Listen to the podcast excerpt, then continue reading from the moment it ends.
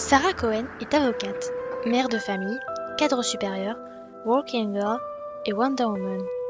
Autant d'étiquettes que les magazines féminins collent sur le dos des femmes qui lui ressemblent, comme autant de sacs pesant sur leurs épaules. Mais pourtant, Sarah sait tout de même gérer le travail et les enfants. En tout cas, c'est ce qu'elle pense. Mais atteinte d'un cancer, Sarah devra abandonner sa place au travail, celle qu'elle avait eu tant de mal à atteindre.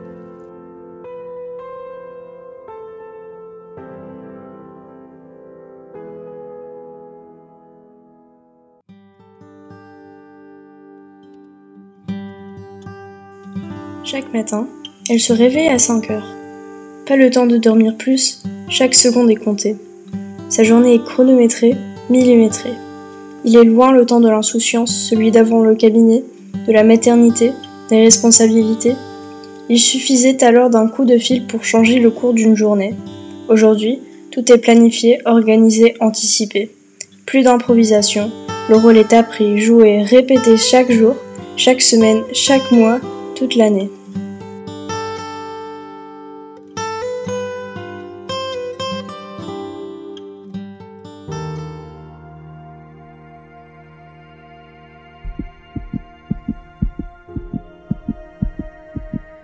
Elle lira écrit noir sur blanc dans un article médical.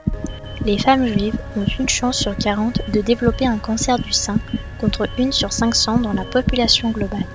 Bien sûr, il y a des facteurs aggravants. Un cas de cancer chez les ascendants directs ou une grossesse gémellaire. Tous les signaux étaient là, pensera Sarah, visibles, évidents. Elle ne les a pas vus, ou bien elle n'a pas voulu les voir.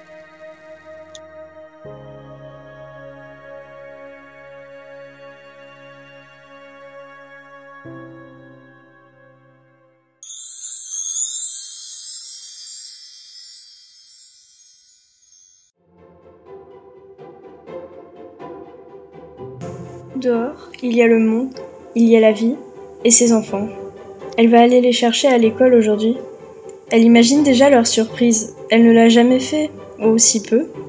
En s'éloignant du salon, Sarah pense à cette femme du bout du monde, en Inde, qui a donné ses cheveux à ces ouvrières siciliennes qui les ont patiemment démêlés et traités, à celle qui les a assemblés. Elle se dit alors que l'univers travaille de concert à sa guérison.